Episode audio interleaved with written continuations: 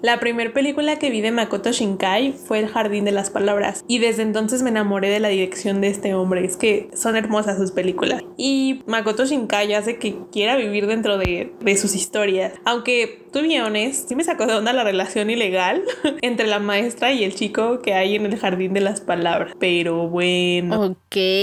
Hablemos de pedofilia sin mencionar a Lolita como referencia principal.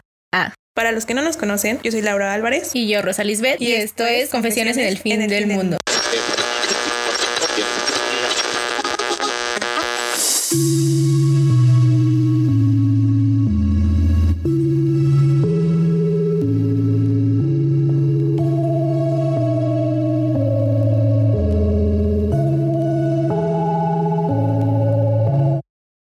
Hola sobrevivientes, ¿cómo han estado?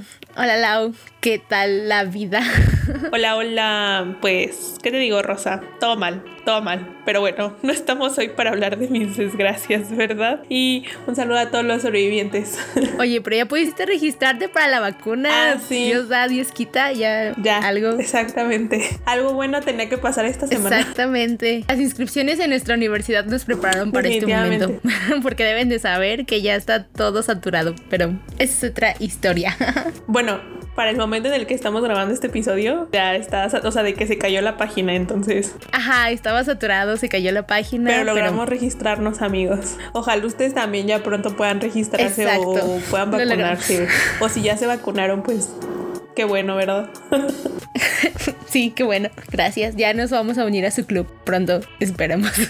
Anyways, el día de hoy volvemos al internet para hablar y medio analizar una película que recientemente hemos visto. Bueno, en realidad yo acabo de ver porque as always Lau me la recomendó y porque ella la vio primero y todo eso. Como casi no se nos da eso de hablar sobre películas que nos gustan, pues aquí nos tiene compartiendo con ustedes nuestros pensamientos al respecto. Sí, sí, sí. La película de la que les vamos a hablar en el episodio de hoy se llama Weathering with You o en español El tiempo contigo. Es una película escrita y animada por Makoto Shinkai, que es el mismo director de la película Your Name, por si de ahí le suena algo el nombre. Y bueno, yo a él lo había conocido con anteriores trabajos antes de, Your Name, con una película que se llama 5 centímetros por segundo y eh, El Jardín de las Palabras, la cual por cierto es una de mis películas favoritas así ever. Vaya, vaya. Lo sabemos por tu confesión.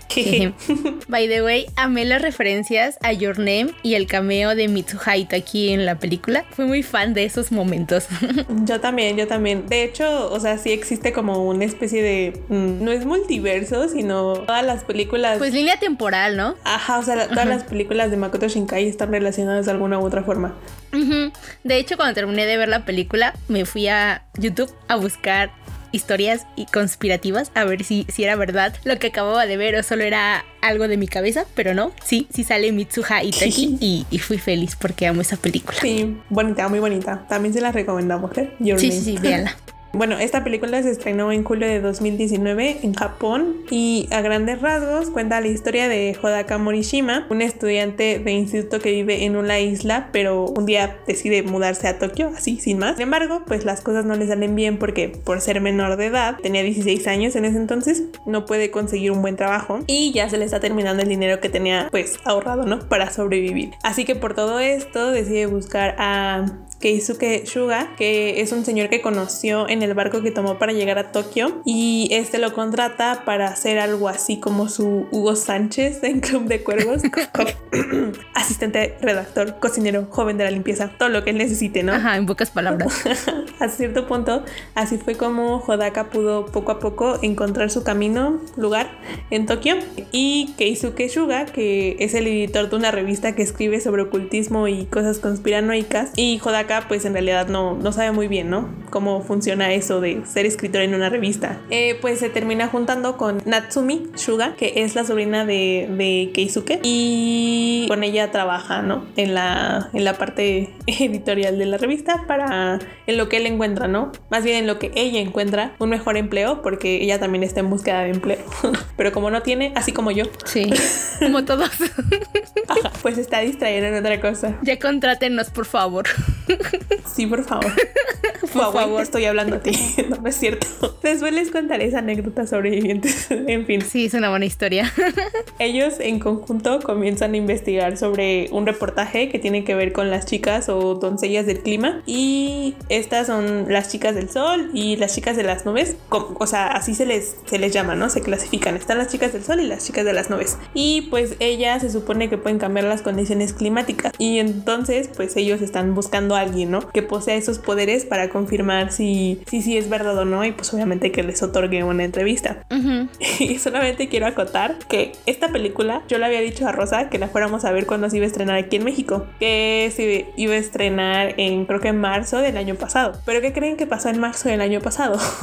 Exacto. Todos sabemos que pasó en marzo del año pasado. Exacto. Y pues ya. Gracias por recordarnos esos momentos tristes de nuestro encierro. Pero pues sí, sí me acuerdo que íbamos a ir a verla. Bueno, no recordaba el nombre de la película, pero sé que me dijiste que, bueno, que fuéramos a verla. Sí, sí, desde que, desde que vi que, que se iba a, a estrenar en Cinemex, porque ahí era donde le iban a pasar, le dije a Rosa, tenemos que ir. Y pues obviamente la había convencido con el argumento de que era del mismo autor, del mismo director de Your Name, ¿no? Entonces... Sí, seguro me dijiste algo así como de, fue el que hizo Your Name y fue como, sí, vamos a verla porque amo Your Name, entonces sí. Sí. Seguramente algo así pasó. Eh, eso fue lo que pasó en pocas palabras. Sí, sí, sí. Bueno, en realidad solo iba a agregar que todo esto que acaba de contar Lau sucede con la constante de que en Japón siempre está lloviendo, así como ahorita en México. Algo así como también los cuatro años, 11 meses y dos días de lluvia en Macondo. Ah, cof, cof. Referencia a 100 años de soledad. Pero con la premisa de que no va a dejar de llover nunca en Japón. Y entonces la historia se pone más interesante cuando Hodaka conoce a Hina, que es una chica que posee los poderes del sol y a la par de terminar el artículo que está escribiendo, Hodaka y Hina se vuelven muy amigos y comienzan un negocio para hacer que existan algunos momentos soleados dentro de todos los días lluviosos. Y creo que con... Ah, espera, espera, paréntesis, paréntesis. Es que las chicas del sol tienen el poder de ahuyentar la lluvia por unos minutos. O sea, de hacer días soleados. Pues no como tal días así enteros soleados, pero sí momentos, ¿no? Son como minutos. Eh, entonces por eso que tienen este negocio, ¿no? Para crear esos momentos en, día, en los días lluviosos. ya. Sí, creo que con esto que ya les dijimos tienen una buena idea sobre qué va la historia sin spoilers en realidad. en general, a mí me pareció como un Your Name 2.0, puesto que pues sí, los protagonistas también son adolescentes y ambos pasaban por varias cosas o varios momentos místico-mágicos durante toda la película. Y considero que es una película interesante, como ya había medio discutido con Lau, que también tiene buenos momentos dentro de la trama, pero no sé, o sea, por lo menos a mí me quedó a deber la historia. Es que Your Name es de mis películas favoritas ever y cuando estaba viendo El tiempo contigo no pude evitar no compararla. Sé que en parte también se debe a que el guionista y el director sean el mismo, en ambas películas. Yo esperaba que hubiera más giros en la trama o, algo que me sorprendiera porque como que en algún punto se vuelve un poco tediosa y pues sí, bueno, me quedé un poco dormida en una parte, la verdad. tengo, que confesar. O sea, no es, no es una mala película, en realidad sí es entretenida, pero como que me queda de ver. O sea, como que tengo en mi top a Your Name y después esta película, pero eso. ¿A ti qué te pareció, Lau? En mi caso, o sea, sí comparto mucho de lo que mencionó Rosa, porque sí, la película también me quedó a ver un poco, pero no tanto porque la comparara con Your Name, ya que pues esta película, o sea, Your Name, no me gusta tanto como a Rosa, sino más bien fue porque no logré conectar con los personajes, más en específico con Hodaka, que es el protagonista bueno, uno de los protagonistas y, creo que es como el que más tiempo en, en pantalla tiene, entonces ahí. y es que si bien comprendo que Hodaka es un adolescente y que pues le falta experiencia en esto de la vida. O sea, tampoco es como que yo sea muy experimentada. Señora Laura. Pero, este, la verdad sí me sacaba muy rápido de mis casillas. O sea, algunas de, de las cosas que él hacía. Y justo, o sea, esto se debe por que eh, las decisiones que tomó a lo largo de la película a mí me parecieron muy cuestionables. Y creo que, o sea, se asentó aún más cuando al final de la película se como que ex medio explica. Porque es que Hidaka, Hodaka se fue a, a, vivir a Tokio, ¿no? Que a mí no me convenció, por ejemplo, esa parte del personaje, no sé, tal vez un poquito más de explicación. Ve, véanla ya después, este, discutimos sí, eso. Sí, es que creo que es eso, como que sí faltó un poco de más explicación de por qué él llega a Tokio, porque simplemente la película empieza con eso de que él llega a Tokio y pasa todo lo demás, pero no dicen tal cual cuál es el motivo o la razón de que él se mudara a Tokio. Entonces como que faltó eso. Creo que a mí me hubiera ayudado bastante como el saber esa parte de la historia de Hodaka como para empatizar más con él. Porque por el contrario, o sea, mis personajes favoritos de la película fueron Hina y su hermano. Eh, su historia se me, o sea, a mí sí me hizo sacar varias lagrimitas. Justo por eso, porque es muy fácil empatizar con ellos y con la situación que están viviendo, ¿no? Y además se me hizo como súper gracioso que el niño, el hermano de Hina, tuviera tanto pegue con las niñas. Que nos roben los tips o algo. Sí, sí, sí, todo un mujeriego, todo un Casanova. Sí, sí, sí. Y en cuanto a Shuga, que es el otro personaje principal, por así decirlo, pues... Eh, yo creo que es como secundario, ¿no? Sí, sí, bueno, sí es más secundario. Pues, o sea, su historia sí, sí estaba triste y así, pero creo que más bien durante casi toda la película sentí de más parte de la trama que él tenía. Y también hubo un punto, al igual que como con Rosa, por ahí de la mitad de la película en donde sí se me hizo súper lenta y no, o sea, como que no le presté tanta atención por lo mismo. Pero con todo y eso, sí me gusta, o sea, sí me gustó mucho la película y, o sea, está muy bien para, para, para, recomendárselas y que la vean, porque vale la pena hasta eso. Eh, ah, bueno, y obviamente, o sea, algo que amo de, en general de, de este director es que siempre cuida mucho la animación. O sea, la animación es preciosa, de verdad. Amo, amo la, animación y, el ambiente y cómo crea los escenarios. En este caso de la ciudad de Tokio. Se me hace muy bonita y también amo mucho cómo anima las escenas de lluvia. Eh, Makoto Shinkai porque, tantito paréntesis, en el Jardín de las Palabras tiene muchas escenas en donde hay involucrada lluvia.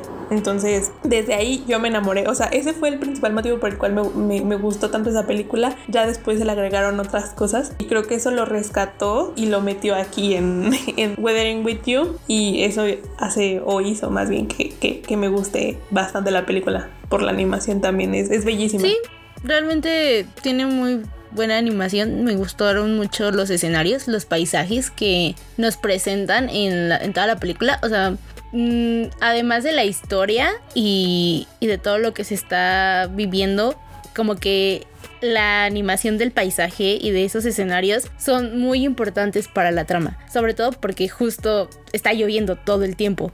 Entonces todo lo que sucede es en esos momentos de lluvia y de lo que le rezan para que salga el sol y, y, todo eso. Y es, bueno, a mí por lo menos me resultó muy interesante como esa interacción, porque generalmente cuando son escenas de lluvias en películas es como verlo desde la ventana, como nosotros adentro y la lluvia afuera y todo lo que ocurre, porque pues no podemos hacer muchas cosas porque estamos, o sea, porque está lloviendo y no se hacen cosas cuando llueve generalmente. Y aquí es como todo lo contrario, se ve la vida con la lluvia. Y eso es muy interesante por lo mismo de, la animación y de esas escenas tan bellas que dice Lau. Entonces, por eso sí vale la pena ver la película. Bueno, también la historia, la historia también está padre, aunque sí como advertencia, hay momentos en los que son lentos y te puede aburrir, pero no es porque sea una mala película en realidad. Sí, eso. también creo que tiene escenas, o sea, tiene muchas escenas muy memorables. Um, I mean, disfruto todas las películas en donde indirectamente hay un periodista o algo relacionado con mi carrera. Porque um, generalmente así puedo pensar en cómo hubiera solucionado la situación en la que se encuentra el personaje o que hubiera hecho diferente yo para, para arreglar lo que está sucediendo y de alguna u otra manera terminar discutiendo con Loud al respecto o con quien vea la película. y sí, hay muchas películas de periodistas que me gustan mucho por eso. Pero en esta ocasión creo que me pegó un poco en el ego el hecho de que Natsumi Suga, la sobrina del editor, estuviera trabajando en la revista solo por hobby o sea, en lo que encontraba algo mejor. O sea, justo en los cuatro años de carrera que hice, ouch. Aunque aún así me pareció muy divertido todas esas escenas en donde ella está buscando trabajo. Como que me vi representada ahorita, como de. Todo, todos nos vimos representados. todos la rechazan en todos lados. O sea, la escena en donde le están entrevistando y todo es como de, ya por favor. Sí. Ya contrátenos, por favor. Sí. Y eso, o sea, sé que no tiene nada que ver con la trama, o sea, con lo importante de la trama, pero aún así son como esos momentos graciosos de la película que, que se te queda, ¿no? Igual, o sea, por, por ejemplo, lo del hermanito, que también es bien Casanova, o lo de esta chica, es como de, ah, está bien, duele, pero es divertido. Ajá, o sea, pero es que creo que se entiende, o sea, que te haya llamado la atención esa parte de la historia, de que de alguna u otra forma siento que eso, sientes que quedas como estúpida por haberte aventado cuatro años estudiando periodismo para que, bueno, ciencias de la comunicación. Para que ella diga que eso lo hago por hobby. Ajá, para que alguien solo lo tenga como hobby. Ya sé. En cuanto a mis escenas favoritas y a riesgo de que esto sea spoiler, lo siento, prácticamente son todas en las que Hina y Hodaka trabajan para hacer que el sol aparezca en medio de tanta lluvia. No sé, se me hicieron como bien wholesome que ayudaran a, las personas a tener un momento bello con sus seres queridos porque la mayoría involucraba, ¿no? El, no sé, tener una cita con tu novio o, rememorar un día especial, ¿no? Que, que tenías con esa persona. Y y la secuencia final justo de, toda esa parte, que es la donde aparecen los juegos artificiales, también se me hizo súper bonita. Mm, sí, esa escena también está muy bonita. Yo solo quiero decir que Hina y Hodaka, sobre todo Hodaka, tiene mente de tiburón. Sí. O sea, a él se le ocurrió hacer negocio con algo que, el, que la morrita esta Hina te hubiera hecho gratis. Entonces, Ajá. sí, mente de tiburón. Mente de tiburón. Hacer negocio con todo funciona eh, en esto, sobre todo porque no tenía dinero en realidad. Bueno, mucho dinero. Pero creo que sí, sea, estas escenas son muy bonitas en cuanto a que pues toda la película nos están diciendo que se extraña estar en un día soleado o un día en donde no esté lloviendo o algo así. Y entonces como que tener cinco minutos o una hora de sol en medio de tanta lluvia, por lo menos te hace feliz o te levanta el ánimo. Me acuerdo mucho de la escena de la chica que quería hacer cosplay. Ajá, que quería hacer el cosplay y que pues se enoja, ¿no? Porque dice, es que está lloviendo y no puedo usar mi cosplay porque se va a mojar, ¿no? O, algo así dice, ¿no? sí. Eso está, está bonito como que en algún momento puedan ser felices por ayuda de, de Hina y Hodaka, aunque en realidad muy inteligente de ellos cobrar por eso. porque nada es gratis en esta vida, pero sí. Sí, está muy padre. También me gusta como esa relación que se le hace al clima. O sea, tu estado de ánimo depende mucho del clima, o por lo menos en la película así lo dan a entender. Por ejemplo, que cuando está soleado, pues todos están felices por todo lo que sucede, y cuando está nublado es como ya hartazgo de la vida, que a veces puede llegar a pasar, pero sí, está, está interesante y bonita esa interacción. Y bueno, algo que también quisiéramos mencionar al respecto, ya un poco tal vez saliéndonos de, de la película, es que además de toda la historia y el mensaje bonito sobre ser maduros y encontrar tu propio camino y decidir qué quieres hacer con tu vida, la película también toca un tema muy importante que va sobre el medio ambiente. Y de hecho el propio Makoto Shinkai lo ha dicho en varias entrevistas y es más que evidente que la cuestión meteorológica es importante para la trama, sobre todo porque se pueden ver muy sutilmente los cambios en los escenarios de la película, que es lo que estábamos diciendo hace rato Lau y yo con lo de la animación. Sí, esto también es porque como ya lo mencionó Rosa, siempre está lloviendo en Tokio y conforme avanza la película se puede notar el hundimiento y la desaparición de Japón o, de la parte costera de Japón, pues debido a las constantes lluvias y al aumento del nivel del mar. Recordemos que Japón es un archipiélago, por lo que está más expuesto a esto. Sé que como simples mortales no podemos tener inferencia tal cual en el clima de que o sea, de que le recemos a Tlaloc o clavemos nuestro cuchillo o tijeras en la maceta y, y casualmente logremos que deje de llover, como nos decían nuestras abuelitas. Pero por lo menos a mí sí me causa mucha angustia, I guess, que no se note que las personas en Japón no se preocupan por cómo se está inundando su país. O sea, de que ya está todo muy tranquilo, ya está normal para ellos que esté lloviendo todo el tiempo. Em, esto me lleva a pensar mucho que en realidad es una gran referencia a miles de personas que aún no se preocupan porque tenemos menos de 10 años para cuidar el planeta. Mm, maldita sea. Perdón mi frustración. Me abrumo cada vez que pienso en eso, pero en realidad siempre estoy pensando en eso. Créeme que no eres la única, Rosa. O sea, creo que todos en algún momento hemos tenido un mental breakdown a las 3 de la mañana porque nos damos cuenta que nos vamos a morir. Porque el mundo se está yendo a la vida. El, mundo está, está muy mal y nosotros lo estamos llevando a, un camino muy feo. Sí. Del que no habrá retorno. Más bien. F por el mundo. Exactamente, F. Pero bueno, como eh, mencionábamos, creo que, o sea, lo que se re refiere Rosa es al, al, calentamiento global en este, en este caso específico y pues a todo lo que está ocurriendo en el mundo, ¿no? Porque si bien no estamos en un momento en el que lleva todo el tiempo como en la película, sí nos encontramos en ese punto sin retorno, en donde los polos están derritiendo, el nivel del mar está en aumento, también están los muchos incendios forestales en diferentes partes del mundo, casi todos los días, los climas súper extremos en muchas partes del mundo y que también estamos a casi nada de agotar los recursos naturales, ¿no? Que nos quedan en, en no este puede planeta. haber fugas de gas en el Golfo de México, por ejemplo. Cough. Jeje.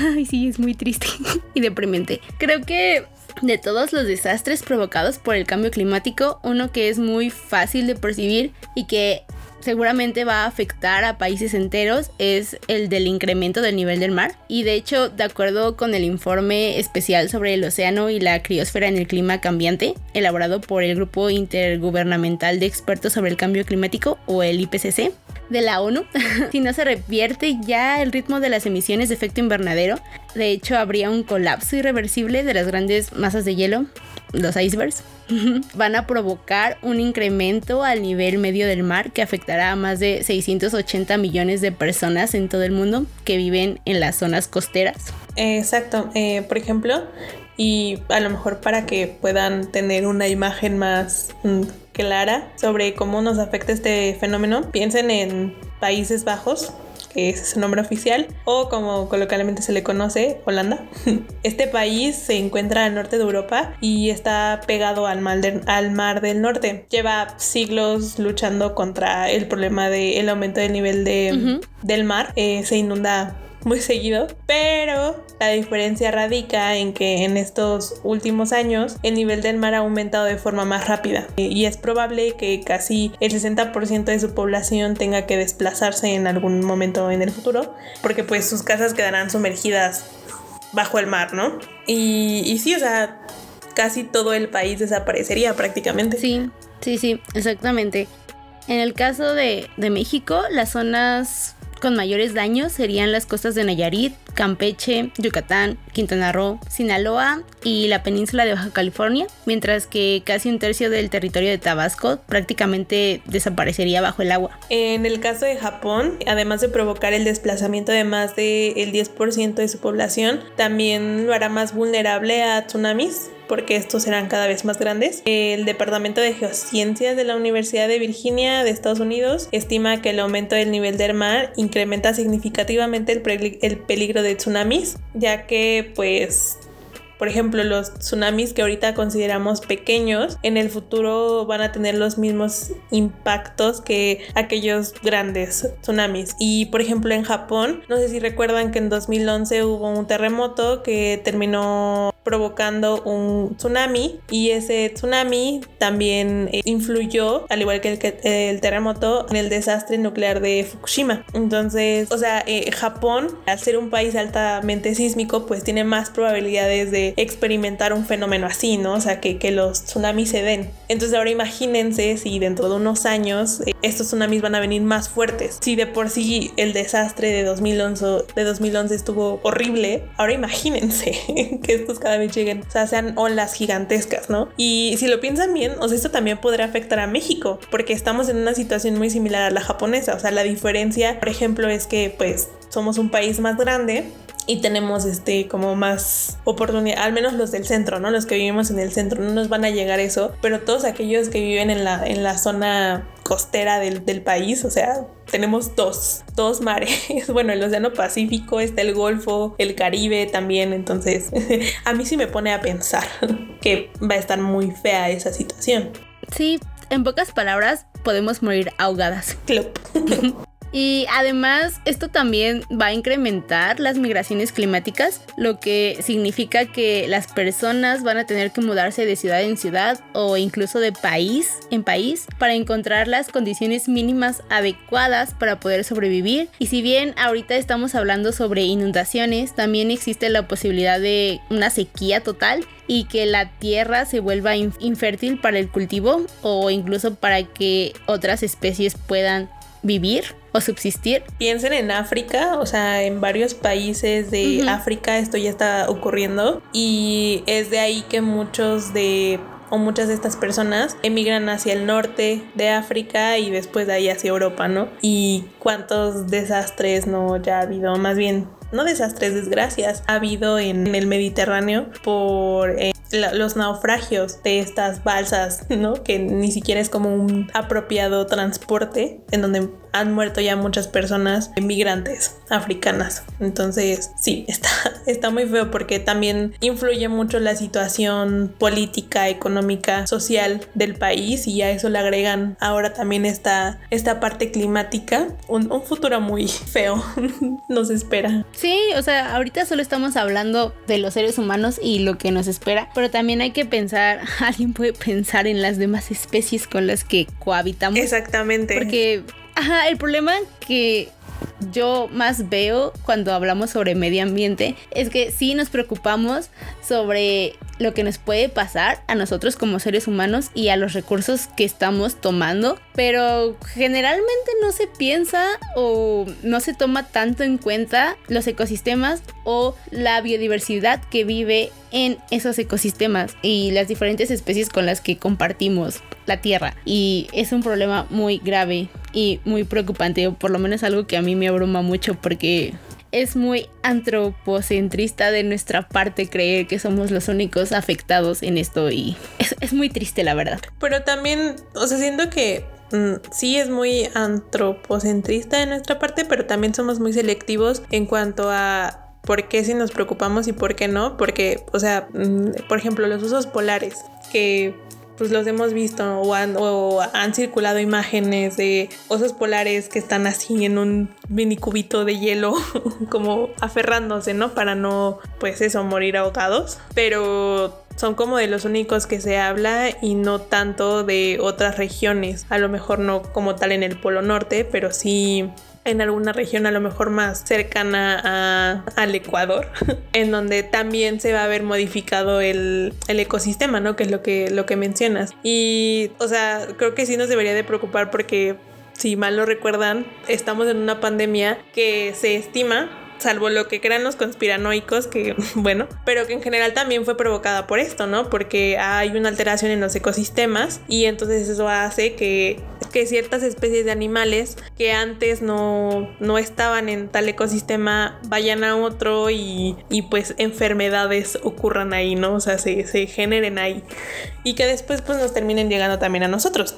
Y si no a nosotros, también a los mismos animales eh, que pues están en esos ecosistemas, ¿no? ajá, es que justo eso es parte del, problema de ser selectivos y antropocentristas con que ponemos o que creemos que sí están a nuestro nivel y que no. De hecho, es que no me acuerdo bien del nombre, pero hay bueno, hay una corriente del arte que se llama bioarte que se dedica justo a hablar o a exponer temas sobre medio ambiente de ahí deriva su nombre, Bioarte. Y hay una exposición, o había una exposición, de hecho es más como algo, un ejercicio de internet, porque abrieron una página en donde te vendían, creo que eran unos tenis, te vendían unos tenis con piel de mantarraya y la idea era que tú podías escoger la, pues sí, a la mantarraya, el tipo de, de piel, bueno, no el tipo de piel, sino el tipo de terminados que querías en tus tenis, cómo lo ibas a, a decorar y todo eso. Y ahí lo que se trataba de criticar era cómo, ah, porque, o sea, esta página después de que la sacaron a, a la luz en internet, tuvo como un montón de, críticas sobre cómo era posible o cómo osábamos utilizar la piel de la mantarraya para hacer tenis y todo eso cuando en realidad se utiliza la piel de otros animales para hacer ropa, para hacer tenis, para hacer zapatos y es justo lo que se estaba criticando. Pero lo interesante fue que cuando sacaron esta página no, la, no dijeron que era como una pieza de arte, sino que la sacaron así, tal cual, para ver cuál era el impacto que tenía en la gente. Y ya después se explicó que era parte de una exposición de, de arte. Y, y es justo lo que tú decías, que somos muy selectivos o con qué animales sí queremos rescatar y qué animales no. Y generalmente, o por lo menos lo lo que se lo que se pudo sacar o algunas de las conclusiones que se pudieron sacar de esta exposición fue que nos vamos más como a los animales que nos parecen bonitos que decidimos proteger a esos animales en lugar de todos los animales en general. Y ese es un gran problema de los seres humanos. Y sí, voy a, voy a buscar eso, esa exposición porque no me acuerdo cómo se llama, pero se me hizo muy interesante cuando la descubrí. Y, o sea, literal en la página te lo venden como si fuera, o sea, como si te metieras a una página de, de tenis tal cual y te dan como todas las propiedades y, y así como, o sea, te envuelven para que te llame la atención querer comprar esos tenis. No sé, es una, un ejercicio interesante, pero es por lo mismo de que somos selectivos al momento de elegir qué animales sí queremos rescatar y qué no. Es todo una cuestión interesante. Igual, ya que estábamos hablando de el aumento en el nivel del mar y de todo eso, hace poco Sí, creo que fue la semana pasada. Leí un artículo sobre el nuevo océano que se llama el Océano Austral, que según mm, la National Geographic Society confirmó como nuevo océano, o sea que lo agregaron a todos los demás mares porque es un mar que tiene propiedades que se puede distinguir de otro de o sea que se ve la diferencia de el mar con los otros mares. Sí porque este mar está compuesto por agua más fría y menos salada debido a la corriente circumpolar que obtiene mm, una gran cantidad de agua de otros océanos como el Atlántico, el Pacífico o el Índico. Entonces es, es como un nuevo mar tal cual porque igual es del agua que se derritió de los icebergs que ya, bueno, ajá, del agua que proviene de los icebergs que ya se derritieron. Entonces eso también es, es, un dato interesante. Vaya, vaya. Pues sí, si alguien quiere ahí investigar más. Exacto y deprimirse con nosotras porque el mundo se va a acabar. El mundo se está muriendo con nosotros adentro. Bueno, estamos matándolo en realidad, pero eso. En fin, en realidad no queremos abrumarlos con todo esto. Bueno, yo sí, pero no, no aquí. eh, es cierto que a toda la sociedad nos falta una mejor educación ambiental, porque sí, lamento informarles que no todo va sobre ya no usar popotes o bolsas de plástico y salvar a las tortugas, que sí, pero no todo va sobre eso. Aún nos queda un camino muy largo que recorrer y como les había dicho hace rato, menos de 10 años para revertir los efectos del cambio climático, porque sí, soy la morra castrosa del medio ambiente, perdón. Ah. pues sí, ¿verdad? Yo digo que hay, todos hay que abandonar nuestros trabajos en las ciudades, irnos a cultivar la tierrita y vivir en paz y en armonía con la naturaleza. Ese es el verdadero sueño. Sí, definitivamente sí. Irnos al campo, trabajar la tierra, ser más amigables con nuestro entorno y con los seres con los que compartimos.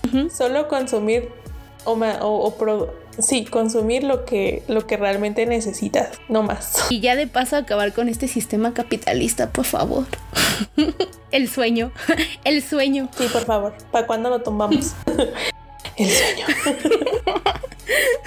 Sí, sí, sí. Pero bueno, que, queremos saber qué, qué opinan ustedes sobrevivientes. Confiésenos si también ustedes quieren vivir este sueño que tenemos Rosa y yo. Uno, tumbar el capitalismo, obviamente. Y y la otra de irnos oh, a vivir. Ahí en la cima del monte eh, para sembrar nuestra, nuestro propio alimento, cuidar la tierra, esas sí, cosas. Sí, volverse niña de la campiña como me dicen últimamente. o también pueden confesarnos qué harían si en la ciudad en donde viven lloviera todo el tiempo. Algo así como la Ciudad de México en este momento, pero así de que nunca para. Ay, esto me recuerda. Perdón, antes de, antes de terminar, es que me acabo de acordar de un TikTok que vi creo que ayer, era sobre, ah, es que era una parte en el Estado de México, creo que era Chalco, creo que sí. Y, o sea, literal, todo estaba inundado, pero de que veías las olas moverse súper feo. O sea, de que ya no reconocías nada. Y me, siento mal porque me reí, porque había como unas dos personas tratando de nadar ahí, pero se estaban ahogando y era como aguas negras y no sé, eso. Me recuerda también a otro TikTok que vi en donde estaban en una parada de, autobús. Yo, yo, imagino que es en la Ciudad de México o si no en alguna parte del estado. Y pues en la parada de autobús tienen es la banquita, ¿no? Donde la gente se puede sentar ahí para esperar a que llegue el transporte. Y eran dos chavos que estaban encima de la banquita prácticamente haciendo barra porque se estaban agarrando de la parte de, arriba del, como del techo de, la parada porque todo, todo estaba inundado. Entonces los carros que llegaban a pasar igual se veía así la ola de que venía con el agua y pues se iban a mojar más de lo que ya estaban. La verdad sí me dio risa, he de, confesarlo, me dio risa. Pero ya cuando te lo o sea, te pones a pensar como en las implicaciones que tiene todo eso es como de, oh, damn. O sea, ¿qué, qué extremo está eso, ¿no? De que en algunos lugares como... La risa es nuestra nuestra forma de reaccionar a esos momentos incómodos que en realidad generan estas situaciones. Sí, exactamente. Ajá. Pero sí es como muy triste pensar, ¿no? En que, por ejemplo, en el norte, la Ciudad de México tiende a inundarse, Río de los Remedios por allá, pero en el sur en Iztapalapa les falte agua. Entonces sí, sí está como muy feo todo eso. De hecho, sí, o sea, ya tenemos muchos problemas en la Ciudad de México por falta de agua, lo cual es un tema muy interesante que igual deberíamos tocar en otro episodio. Claro que sí. Pero igual ustedes sobrevivientes, díganos si quieren que sigamos hablando sobre cosas de medio ambiente o si quieren deprimirse con nosotros por esta situación. Ya saben ustedes, díganos si nosotros lo hablamos. Exacto. Sí, bueno, bueno. ya, ya vamos a, a, regresar a la despedida. Cuídense mucho, lávense sus manitas, mantengan su sana distancia todavía. Síganos en todos lados como arroba podconfesiones y ya saben que nosotros nos escuchamos en el siguiente episodio. Bye. Nos vemos, Lau. Adiós. Hasta la próxima.